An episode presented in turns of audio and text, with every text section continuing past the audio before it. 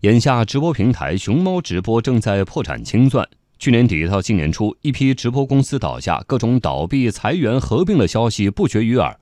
阴影之下，直播平台路在何方？来听央广记者田方玉、张子宇的报道。熊猫直播近日颇受关注，它通过官方微博宣布将关闭服务器，证实了外界有关熊猫直播倒闭的传言。这几天，熊猫直播办公室门口聚集了排队讨薪、讨说法的人。你们是要工资的是吗？嗯，我们也是要工资的。一八年十一月份签约到现在，是已经这是第五个月了，我，一分钱的工资都没有拿到，绝大部分的人都已经离职了。二零一六年风口起来时，一年冒出上千家直播平台，融资总计过百亿元。去年底到今年初，一批直播公司倒下，其中不乏之前的明星公司，包括网易旗下的薄荷直播、A 轮融资过亿元的全民直播都已关停。在游戏直播排名前二的斗鱼也开始裁员。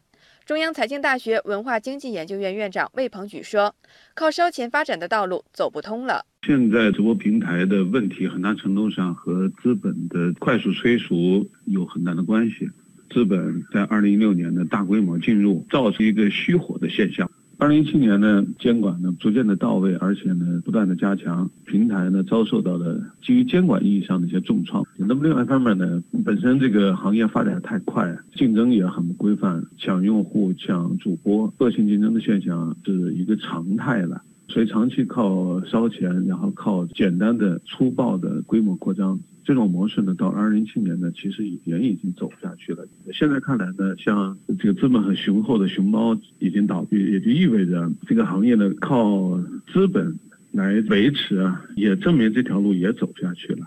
数据显示，从二零一六年到二零一八年，在线直播用户数增长率持续下降，从百分之六十点六下降到百分之十四点五七。比数据下滑更可怕的还有数据造假，有直播平台内部人员爆料。日活用户数很多都有水分，一个直播房间几万用户，真实人数可能只有一半，另一半都是机器人刷的。一系列问题的浮现，我们不禁要问：直播平台路在何方？对此，魏鹏举给了两方面的建议：内容是王道，没有这个王道，呃，任何形式的直播走不远。新的机会呢，一个是跟更大的呃媒体平台进行对接，成为它的新媒体发展战略的一个分支。另外一方面呢，目前在国家强调融媒体、全媒体，接下来发展要融入呃融媒体、全媒体的国家媒体战略体系。熊猫直播的命运给所有创业创新者敲响了警钟。在直播界，只有具备自我造血能力的企业才能从机遇中受益。